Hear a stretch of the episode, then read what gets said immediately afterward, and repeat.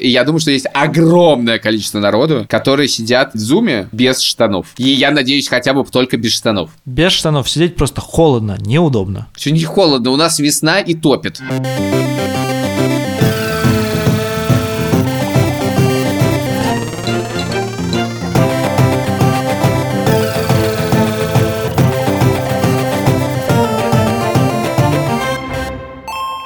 Привет! Это подкаст «Деньги пришли». Подкаст с самым неприятным названием сейчас. Неподходящим названием. Мы его ведущие, я Илья Красильщик, Я Саша Поливанов Альфа-банк. и студия «Либо-либо». Привет! Итак, сегодня 4 апреля.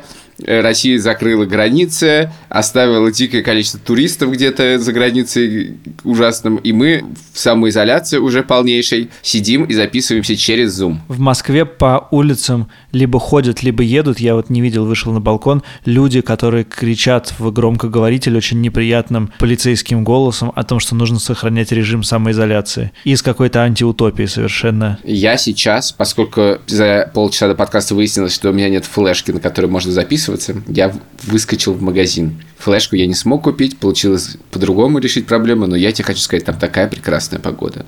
Я ходил с собакой сейчас, и шел снег, и был ветер. Но ты просто слишком не вовремя вышел. Сейчас очень хорошая погода, никакого снега. И мы, дорогой друг, просираем весну. Эту весну, наоборот, мы запомним надолго. Когда мы радовались, что в этом году нету зимы, мы не думали, что весны нас тоже лишат. На самом деле, мы так долго откладываем, наконец-то, суть разговора, потому что мы находимся сегодня в необычных ролях. Дело в том, что я сегодня подкаст буду вести один. Можно я отключусь? Да, отключайся. Да, спасибо, пока. И у нас будет сегодня гость. Это была шутка! Шутка! Такая супер шутка! Как мы умеем шутить! Офигеть просто! Я не могу! Я повелся, я думал, что ты действительно отключился и начал А говорить. я еще тут! Я никогда тебя не покину, дружок! Я всегда буду с тобой! Отключайся. Только ты и я, даже если в мире не остается никого. Короче говоря, сегодняшний наш гость Илья Красильщик, руководитель Яндекс Лавки. Такое же было, между прочим, в нашей практике. В предыдущем нашем подкасте, когда я рассказывал, как я переезжал. Слушайте, мы только что в кювет упали. В кучу вещей, грузили их две недели. Упали в кювет, крутились несколько раз. Собака на меня наболевала. Едем, как у меня, я обувь потерял.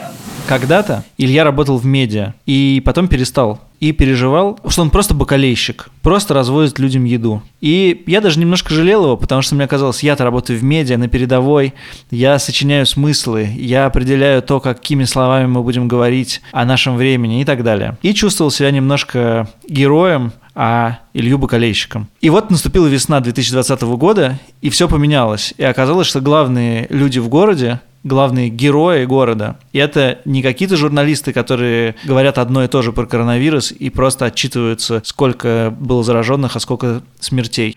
Главные люди в городе – это те, кто приносит еду. Нам вместе с Ильей который в ипостаси ведущего, показалось правильно поговорить с Ильей в ипостаси бакалейщика о том, как он себя теперь ощущает и что вообще в городе происходит с едой. Как дела? Я сегодня хотел заказать Яндекс Лавку. Хотел просто проверить это, знаешь. Дело в том, что очень сложно проверить, что находится одновременно в 90 лавках. Поэтому ты иногда смотришь просто по своей, что да как. Я зашел в отдел овощей и фруктов, обнаружил, что в них остались черная редька, зеленая редька. Я забыл название этого странного Видимо, фрукта. все остальные тоже не знают, что это значит. М- м- мангостин и... Господи, как же это называется-то? Как же это называется? Погоди, погоди, нет, я так это так не оставлю. Я обязательно скажу. А, осталось карамбола. А это что такое? Я понятия не имею, что это такое. Это какая-то странная зеленая хрень. Ее никто не покупает. Она переживет ядерную зиму. Вот если все закончится, я тебе гарантирую, что в лавке будет карамбола. Слушай, есть такой слух про гендиректора Макдональдс, что у него есть золотая карточка, и он может прийти с золотой карточкой Макдональдса и везде бесплатно съесть Биг Мак в любом ресторане Макдональдс в мире. Скажи, у тебя вот приложение... Господи, Макдональдс это просто центр твоего мироздания. Ты мечтаешь о такой карточке, да? Да, я даже слышал однажды, что у кого-то из какого-то ближайшего круга такая карточка есть с ограничением по времени. У меня нет такой карточки. У меня есть просто карточка, как у любого другого человека, по которой я могу заказать продукты. И если никому недоступны огурцы и помидоры, я, как и другой любой человек, могу за те же самые деньги заказать себе карамбулу. Ладно, ты сам с этого начал. Давай про продукты. Когда закончатся продукты? Продукты не закончатся. Ты сам только что сказал, что осталось только карамбула. Нет, ну на самом деле, так скажу, то, что у нас не хватает овощей, это скорее наша проблема. Если ты зайдешь вообще в магазин за углом и не побоишься боишься выйти из дома, то увидишь, там, в принципе, овощи, фрукты есть. Там, правда, и очередей нету, да, и повышенного спроса как не наблюдается, там все нормально. Но э, в реальности как продукты есть, да, просто ну, настолько увеличился спрос, что мы с какими-то там товарами не можем успеть за этим спросом, да, то есть нужно изменить процессы, увеличить поставки так, как иногда это невозможно быстро сделать, да, потому что понятно, что эти, в принципе, огурцы и помидоры должны откуда-то взяться. У тебя были какие-то процессы, они как-то шли, а теперь нужны другие процессы. Их невозможно на сотню точек переделать в несколько дней. Для этого нужно чуть больше дней. Но мы надеемся, что скоро это как бы поправится. Вот. И это касается, на самом деле, всех продуктов. Все, что сейчас происходит, это происходит то, что очень сильно изменился спрос, и под него нужно перестроиться. Это не значит, что нету продуктов. Это значит, что нужно так перестроить процессы, чтобы тебе приходило вовремя больше и скорее других продуктов, да, потому что люди немножечко по-другому стали покупать. У вас есть какой-то, я не знаю, отдел прогнозирования, который говорит, вот сейчас спрос на огурцы вырос на 50%, но в следующей неделе он будет снова таким же, как обычно, потому что люди закупились, и у них как бы больше нету ресурса. Или, наоборот, вы прогнозируете, что сейчас такие объемы, как были на прошлой неделе, и будут дальше? Есть отдел прогнозирования, он автоматический, да, то есть есть формулы, которые предсказывают, считают спрос и по нему считают, что делать дальше. К нему представлены несколько умных людей, которые следят за тем, чтобы эта формула считала правильно и все время ее переделывают. Так вот, сейчас это все, к сожалению, не имеет никакого смысла, потому что для того, чтобы что-то прогнозировать, тебе нужна какая-то история, которую ты можешь продлить в будущее. Сейчас никакой истории нету. Формула сломалась. Формула, безусловно, сломалась, потому что то, что происходит, у этого нету тренда он слишком короткий, ты не знаешь, как будет на следующей неделе. Более того, на самом деле мы не знаем, сколько реально людей хотят что-то у нас купить. Не, ну подожди, подожди, как? Все люди, которые находятся в районах действия Яндекс Лавки, у которых есть приложение Яндекс Такси или Яндекс Еда, хотят у вас что-то купить. На этот вопрос даже я могу ответить. Но это не совсем так. Тогда, извини, нам нужно покупать продуктов просто неограниченное количество, это, это невозможно. Я могу быть твоей формулой. Ты формула! Это самая страшная формула. Но я думаю, в принципе, сейчас такая ситуация, что даже ты сойдешь за формулу в целом, потому что любая формула будет делать странные вещи. Ее нужно перекручивать все время вручную, типа говорить, а вот теперь сделай так, только умножь все на 3, например. И ты думаешь, что получится? Что не получится. При этом, э, ну, на самом деле, правда, ты не знаешь, сколько у тебя купят. Мы не знаем, мы сейчас видим какой-то спрос, ну и у тебя просто заканчиваются, не знаю, там овощи, фрукты, ты утром их привез, в дня не закончились. А сколько в реальности люди бы сделали заказов? А ты не знаешь, сколько в реальности люди бы сделали заказов. Кто заканчивается быстрее всего? Несколько недель назад я бы сказал, что крупы и туалетная бумага, а сейчас это уже не так. Ну, есть как бы самые главные товары, которые люди покупают. Это помидоры, бананы, хлеб, вода.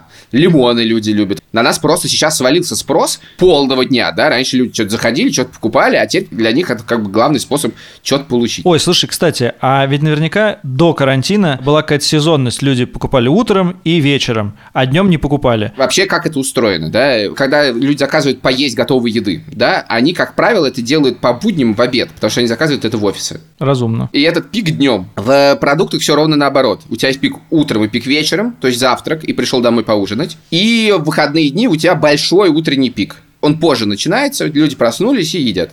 Ты знаешь, во сколько люди просыпаются? Я знаю, естественно, примерно во сколько люди просыпаются. В выходные они, естественно, просыпаются на там, часа полтора-два позже. Сейчас это все нафиг сломалось. Это просто так не работает. И более того, каждую неделю мы ждем, а что будет. Вот мы сейчас ждем, а вообще будет хоть какой-то пик выходного дня, потому что, опять же, у нас больше покупали всегда по выходным дням, когда люди дома. Сейчас люди дома все время. Вот сейчас суббота, мы посмотрим вообще, есть ли этот пик или нет. Короче, очень сложно что-либо прогнозировать, и там есть очень много разных цепочек, которые в связи с этим идут. Потому что, например, что такое прогноз? Прогноз — это сколько тебе нужно курьеров, которые будут возить твои заказы. Точно так же ты прогнозируешь, я тебе сказал про эти пики, да, вне. И это очень важные пики, Не только в смысле продуктов. Это очень важные пики в смысле людей, которые эти продукты будут разносить. Потому что в тот момент, когда у тебя больше заказов, к тебе должно прийти больше курьеров. Соответственно, когда ты не знаешь эти пики, ты хуже прогнозируешь. Соответственно, когда ты хуже прогнозируешь... Честно говоря, я думал, что все устроено по-другому, и к каждой лавке прикреплен какой-то курьер, или там два курьера, или 10 курьеров. У них целый рабочий день. Они сидят, и если нет заказов, и они ходят, если есть заказы. Смотри, представь себе ситуацию стандартную. Вот у тебя есть какое-нибудь утро, и в одной точке 10 заказов. А потом у тебя час пик, и в той же точке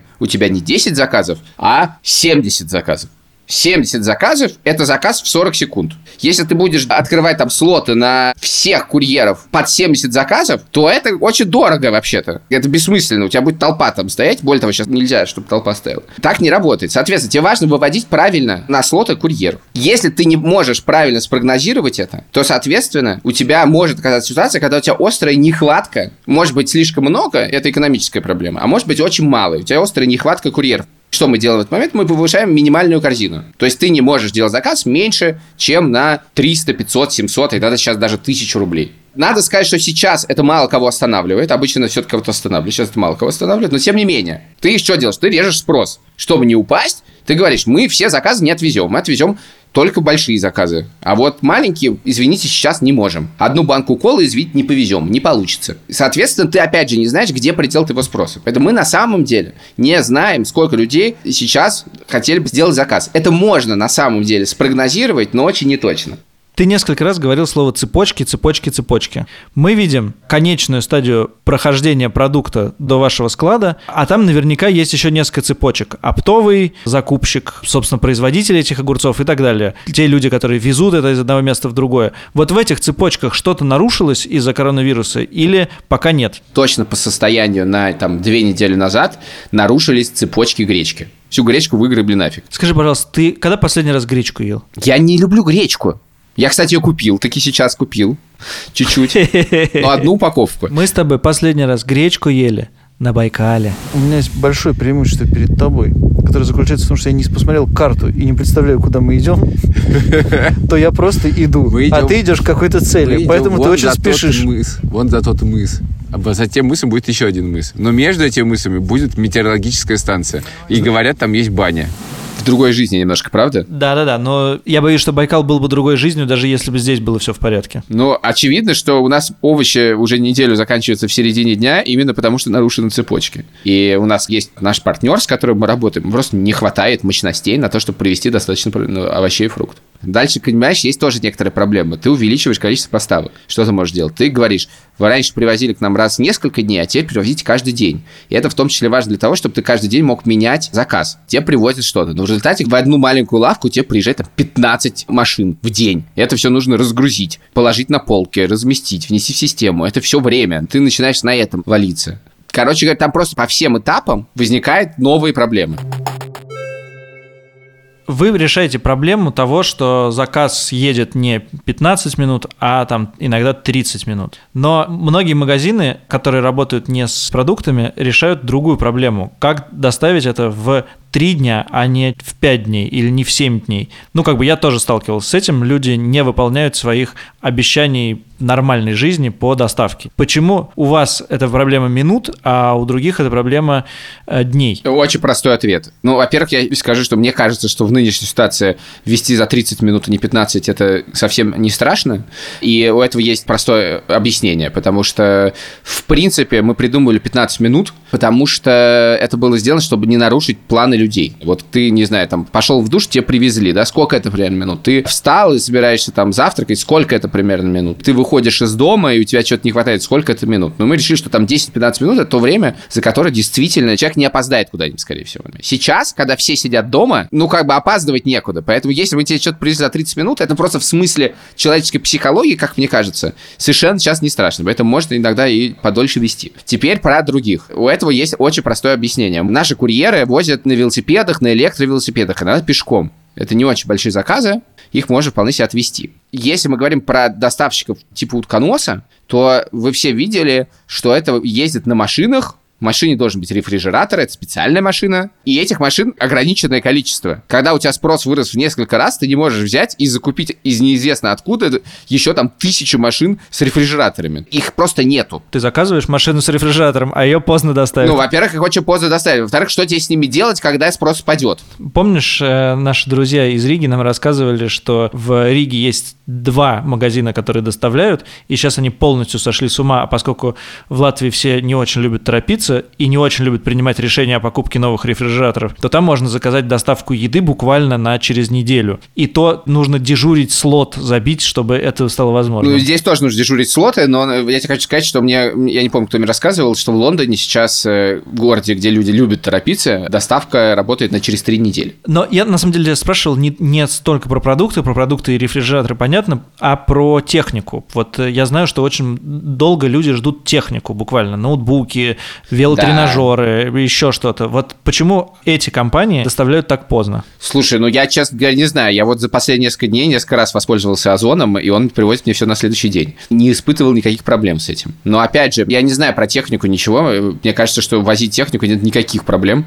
Можно использовать такси для этого, что угодно. Такси вот сейчас уж точно есть много свободного такси, э, можно его использовать как доставку. Есть такая опция, в том числе Яндекс Такси. Забавная история. Мой коллега э, покупал велотренажер, и ему его привезли, но сейчас по правилам доставки они не могут собирать. И ему просто отдали коробку с велотренажером, а поскольку они должны были его собирать, то инструкции не прилагается.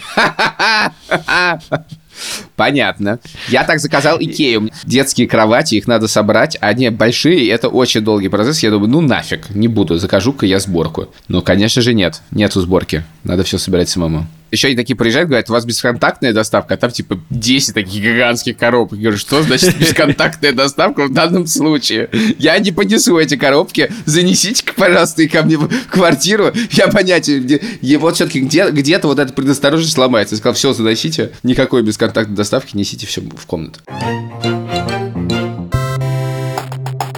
На самом деле, сейчас я тебе хочу сказать, что самая для меня лично тяжелая вещь, психологически, прежде всего, это количество людей, которые тебе каждый час пишут о том, что они хотят через тебя что-то продавать. Например? Все, что угодно. Мы кафе делаем булочки, давайте будем продавать булочки. 150 таких запросов. И у нас есть еще отдельная почта, куда это сыпется. Это я тебе говорю только про то, что пишут лично мне. Еще и почта, куда там приходит там 10, 15, 20 писем в час, наверное. Мы начали продавать настольные игры. Сразу все, кто могут продавать продавать что-то, что несъедобно, приходит, говорит, вот вы продаете настольные игры, давайте тоже.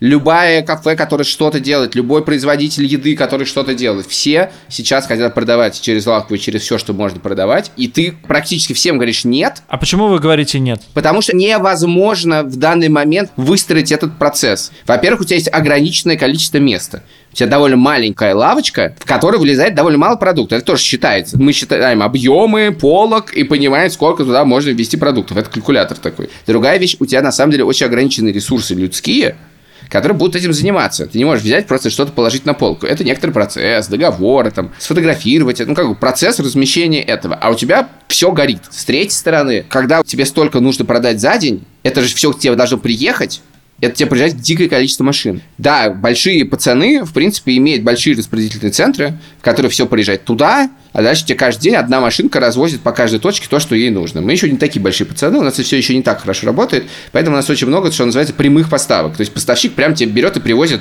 на каждую точку. И у тебя там десятки уже могут быть поставок в день. Ну, давайте добавим туда еще пятерых каких-нибудь ребят, которые тебе тоже будут что-то привозить. Но мы просто упадем. Ну, как бы ты на всех этапах не можешь это сделать. А людям нужно это продавать, иначе им как бы некуда это больше продавать. И ты всем говоришь, извините, нет, извините, нет, извините, нет, извините, нет.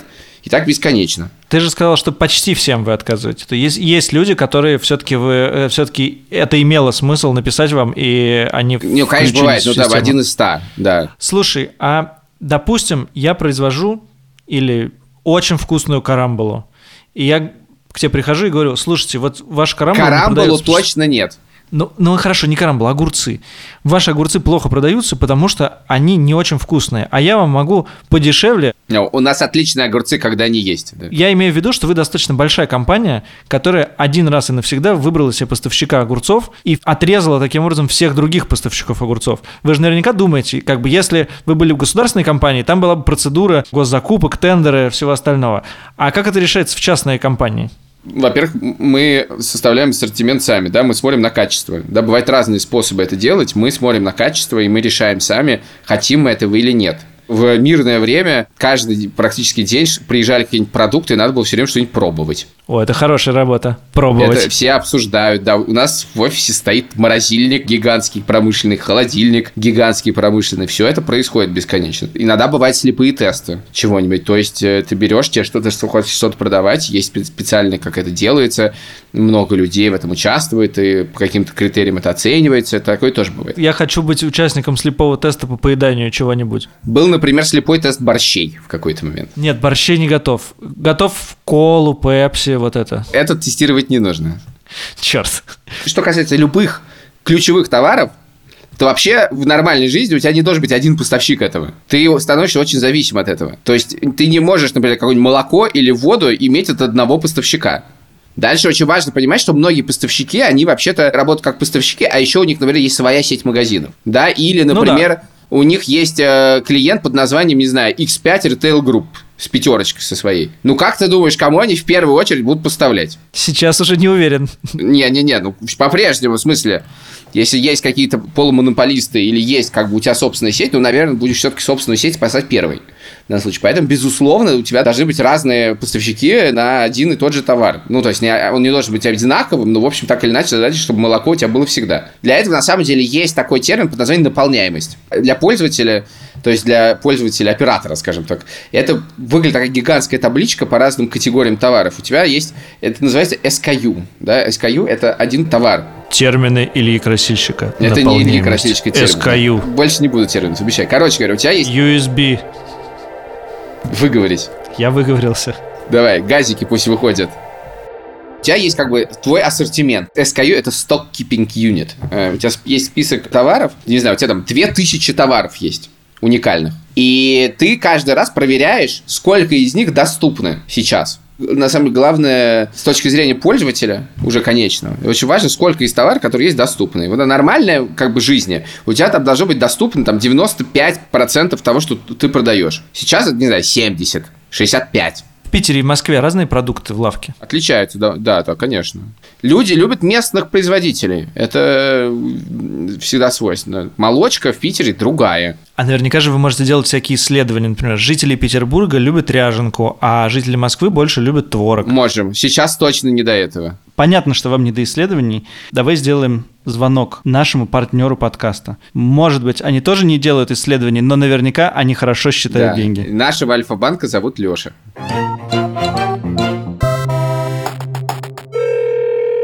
Люди перешли на доставку продуктов э, дистанционно или по-прежнему ходят в магазины? Судя по цифрам, в основном люди ходят в магазины. Какая досада. Ну, не, я думаю, что статистика э, там лавки или других сервисов похожих, например, самокат, тоже показывает, что они им пользуются. Но в целом мы видим, что покупки в магазинах не сильно падают, а вот на все остальное покупки вообще упали. У нас минимальное количество покупок, вот примерно как будто сегодня 1 января. 1 января, кстати, даже было чуть больше покупок, чем в пятницу. Это очень интересно, потому что на спортивных сайтах тоже сейчас все ситуации сравнивают с 1 января. 1 января все затихает. В смысле, 1 января – это день, которого нет? Я вчера заказывал доставку еды, и мне везли ее 2 часа. Мне подарили два промокода за то, что они там значит, опаздывали. Но в итоге довезли, чему я очень рад. Два? То есть сначала опоздали один раз, потом опоздали второй раз? Да, они первый раз не справились с заказом, потом второй раз почти не справились, но Понятно. в итоге довезли. Но это явно наши конкуренты, явно. Явно. Слушай, вот Илья утверждает, что разница между выходными и буднями сейчас стирается, и что люди тратят выходные приблизительно так же ведут себя, как и в будни. У вас есть что-то похожее по статистике? Ну, это, мне кажется, пока что неправда, потому что выходные все-таки люди, так сказать, совсем вымирают. Мы не знаем, как будут выходные в будущем выглядеть, Может, они вообще, в принципе, все эти дни сотрутся и будут одинаковые. Но пока все-таки мы видим, что в будние дни страна и Москва особенно работают. Чаще ходят в магазины, там, не знаю, по пути с работы там, и так далее. А выходные вот вообще самоизоляция. С одной стороны, действительно, это пугающе, с другой стороны, значит, люди все-таки держат режим и не выходят на улицу. Это приятно слышать. Но знаете, что мы ждем? Мы ждем всплеска вот после 30 апреля, дай бог, там все будет хорошо. Какой будет всплеск вот вообще Как же мы покупок? гульнем, а? Представьте, сколько людей пойдут в парикмахерский. Кстати, это уже проблема. Надо поймать утро того дня, когда разрешено будет выходить, и посмотреть на людей. Вы представляете, какие обросшие люди выйдут из дома? Когда они еще не успеют подстричь, надо будет обязательно фотографа вы, выслать в город и ловить людей. Просто такие косматые выходят. Спасибо, тебе. большое. Все, давайте на связи. Я только думаю, Саша, о том, как мы гульнем. Честно говоря, каждый день я об этом думаю все больше. А я думаю, что очень удачно, что у нас есть Альфа-банк, который предоставляет нам статистику не из нашего пузыря, не из нашего круга, а общероссийскую и общемосковскую, потому что вот в нашем с тобой круге все пользуются э, лавкой, и кажется, что невозможно не знать даже о ее наличии, да, а вот судя по тому, что говорит Леша, что и по-прежнему люди ходят в магазины, и в большой статистике это не очень заметно, это какая-то другая картина мира, которую тоже полезно иметь. А я знаешь, о чем думаю? Я думаю о том, что просто как здорово, что у нас с тобой есть Альфа-банк в это нестабильное финансовое время. В ваших приложениях самая классная кнопка «Здесь нет чего я хочу», и можно вписать, что ты хочешь. Мгм. Не знаю, мне кажется, если бы я имел доступ к базе, как люди пишут, что они хотят, я бы просто зависал на этой базе. Расскажи самое интересное, что люди хотят. Знаешь, сколько нам приходит сообщений, что люди хотят счастья, любви, здоровья, вечной жизни, секса. Очень много. Еще, еще, говори. Ну, в смысле, дальше по, по списку в целом. Чё те- чего тебе сейчас нужно, чего ты хочешь? Я думаю, что никто не просил карамбулу. У меня есть маленькая история. Дело в том, что мы с Марусей тоже вписывали туда кое-какие вещи. И поскольку я воспользуюсь тем, что мы дома, то я сейчас приглашу Марусю, и она расскажет эту историю. Привет, Марусь. Привет. У тебя, говорят, был какой-то вопрос. Мы с мамой вечером хотели слепить из книжки собаку, и для этого нужны были зубочистки, а у нас не было зубочисток. Мы посмотрели в Яндекс Лавке, и там не было, и мы написали с папой, чего там не хватает. Илюх, очень нужны зубочистки. Понятно. В целом ты можешь выйти в соседний магазин, они там есть. В соседний магазин каждый может выйти. Я же забочусь об улучшении вашего сервиса. А заботишься ли ты о Марусе, если нужны зубочистки уже черт знает сколько дней, почему ты не купишь их? Марусь, папа обязательно купит тебе зубочистки, даже несмотря на свою чудовищную лень. Папа обещает, что сегодня сходит в магазин и купит тебе зубочистки. Ладно.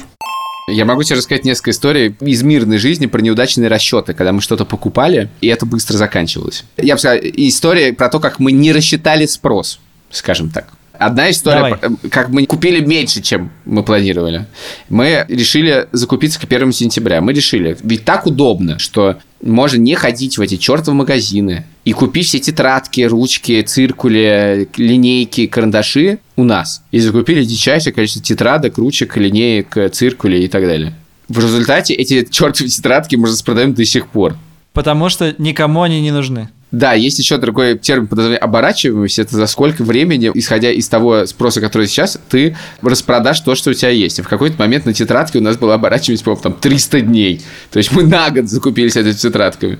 Вы можете в эти тетрадки оборачиваемость других продуктов сделать. Да, а обратная история, это была такая, когда было 14 февраля, мы решили, ну, сделаем красивую такую душевную раздел про 14 февраля. Закупились цветами, всякими классными конфетами и решили, ну, в конце, ну, чё ж, 14 февраля, ну, и сделали последнюю подкатегорию с презервативами и с масками. И накануне 13 февраля были раскуплены все цветы, все конфеты, и там остались только презервативы.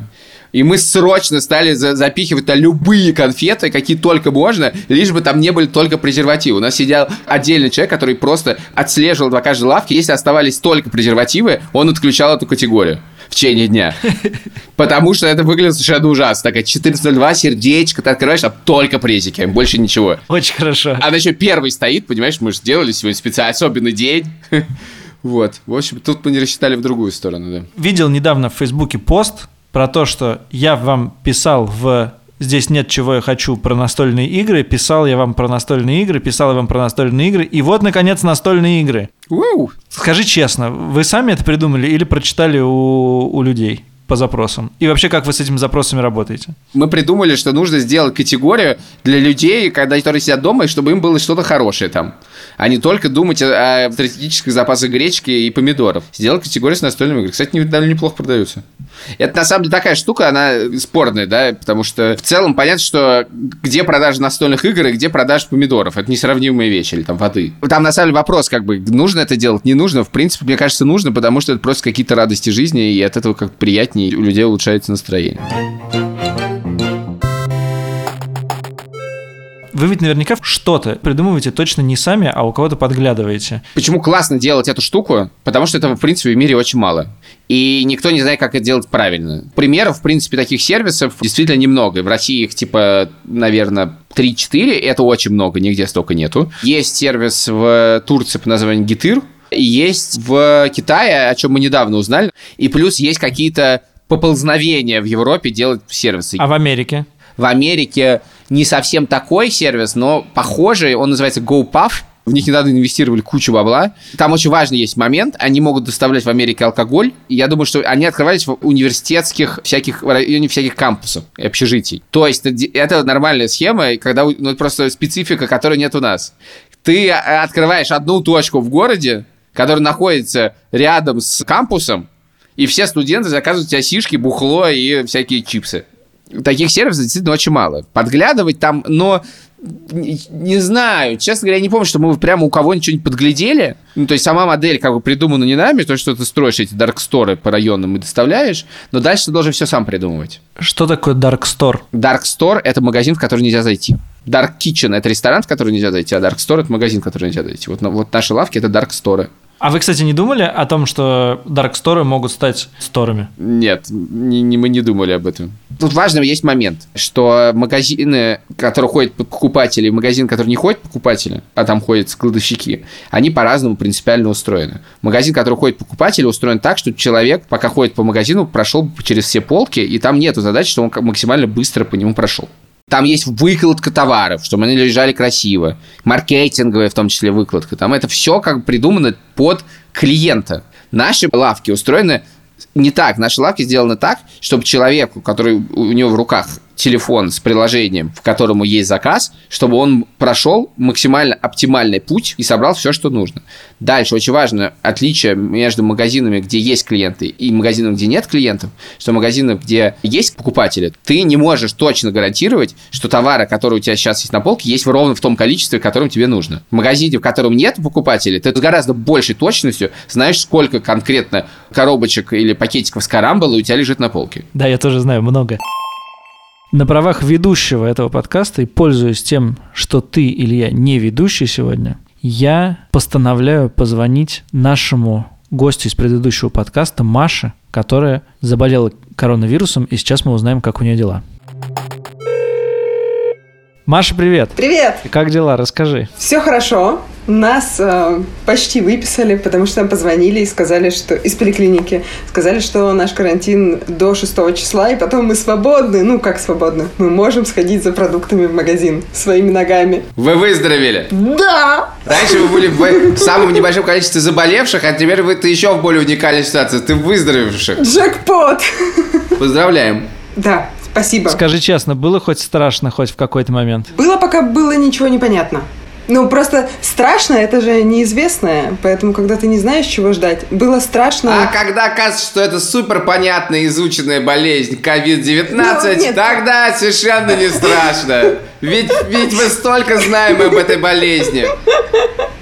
Нет, когда ты просто не знаешь, что будет, когда ты позвонишь в скорую и что произойдет дальше, то тебе вот прям этот шаг сделать очень тяжело. А потом ты уже знаешь, что к тебе придут упакованные ребята, что у тебя будут брать анализы. Ну, то есть ничего необычного. Как это происходило? Позвонили из поликлиники сначала в субботу и сказали, ну, вроде как у вас анализы отрицательные, и вроде как ваш карантин до 6 числа, и дальше вы свободны. Но подтверждений никого не было, то есть телемедицина тебе, вот этот вот московский сервис, который должен контролировать, что ты находишься на самоизоляции и задавать тебе вопросы а есть ли температура, есть ли кашель, а проживаете ли вы одна или с кем-то. Все это продолжается каждый день. И сегодня она позвонила телемедицина и просто на слово поверила, что у нас отрицательные анализы, и что нас можно выпускать. Ну, здорово. К нам сегодня приходил почтальон, и он сказал, что мы такие молодые, что могли бы вообще-то сами пойти до почты. И потому что вообще-то, ладно бы пожилые, но мы-то вообще-то жопы могли бы и поднять. И мы не стали его пугать. А, он не знал? Да, он просто предъявил нам претензии. А ты сказал, да не волнуй, мы, простите, мы не можем, у нас коронавирус. Мы просто заразные. Да, да. Простите, по плечу так еще. Да вы не волнуйтесь. Да мы уже почти выздоровели. Мы решили поучаствовать в создании вакцины. Оказывается, набирают сейчас тех людей, у которых подтвержденный положительный и подтвержденный отрицательный тест. Ну ладно, короче, классно, поздравляю, да, отмучились. Да. да. У меня осталось несколько не связанных друг с другом вопросов, но на которые мне лично интересно узнать ответ. Так. Изменилось ли отношение людей к курьерам? И чувствуете ли вы это? Да. Наконец-то курьеров стали сильно больше ценить и уважать. Как это выражается? это выражается в каком-то общем вайбе, скажем так, и каких-то обрывочных как бы, комментариях в социальных сетях. Ну и мы тоже стараемся это поддерживать, то, что действительно, ребят, вообще-то то, что вы можете сидеть дома, во многом заслуга этих людей. В частности, это давно идущий проект, было сложно сделать. Наконец-то ввели чаевые в Москве и Питере везде. И радость людей от того, что можно наконец-то дать чаевые курьерам, была огромной. То есть мы просто видели, насколько люди рады, что можно благодарить курьеров.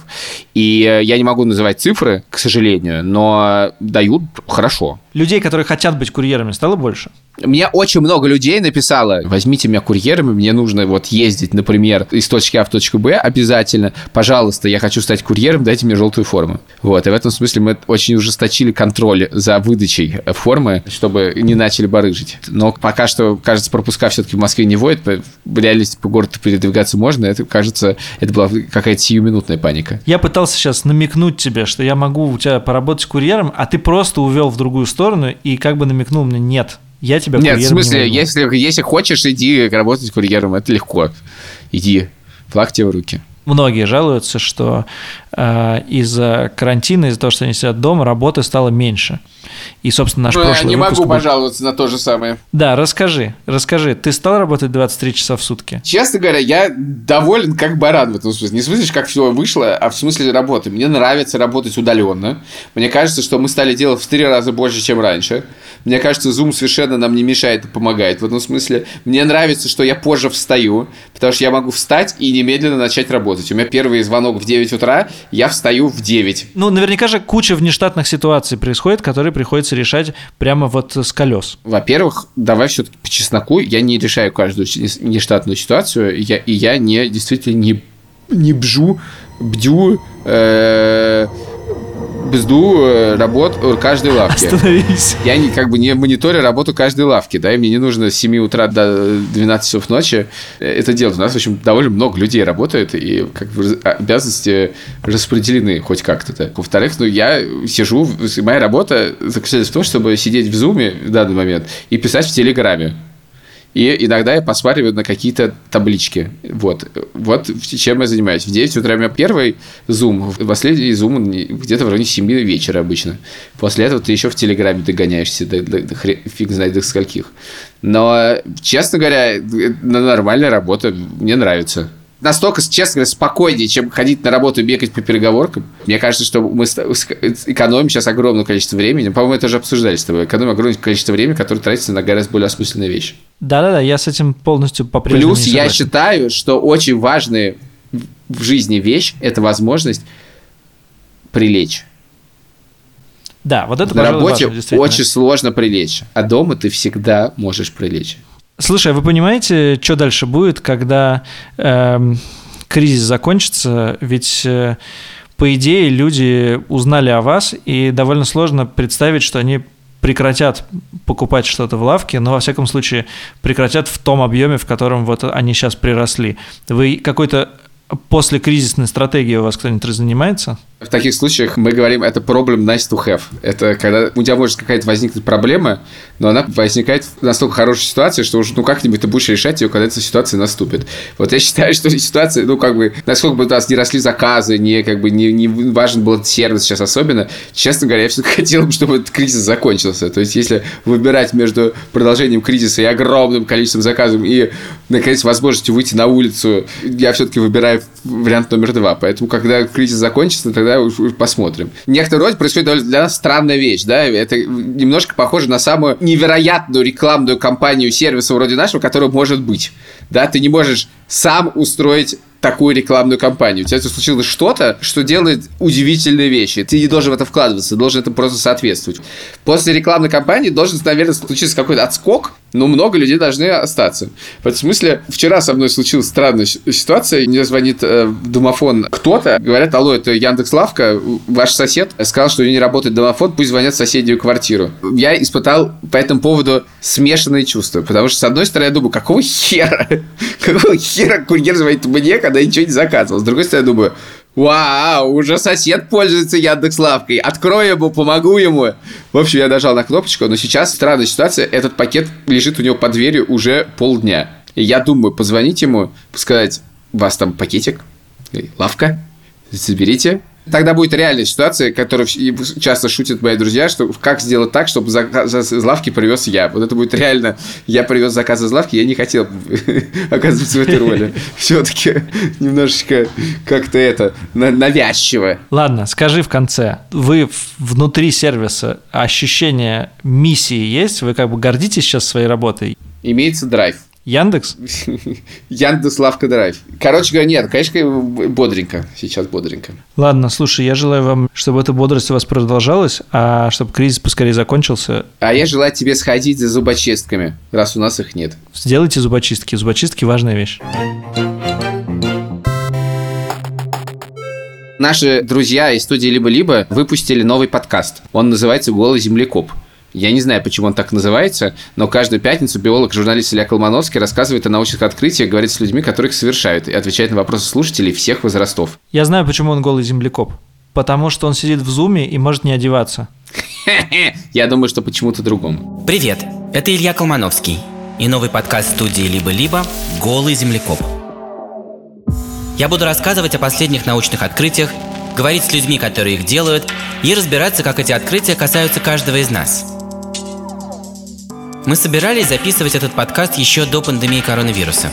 Но сейчас большая часть научных публикаций посвящены одной теме, поэтому я буду много о нем говорить. Однако, другие научные новости никто не отменял. Голый землекоп. Мы выходим по пятницам. Я не знаю, что такое голый землекоп, Википедия подсказывает, что это какой-то грызун, и, честно говоря, фотографии его абсолютно ужасны. Пожалуйста, откройте эту картинку, это просто какой-то адский ад. О, господи, какое ужасное существо. О, господи, а, какой кошмар. Блин, ребята, это правда пи***ц. Посмотрите на него, это пи***ц. Слушайте нас на всех наших платформах.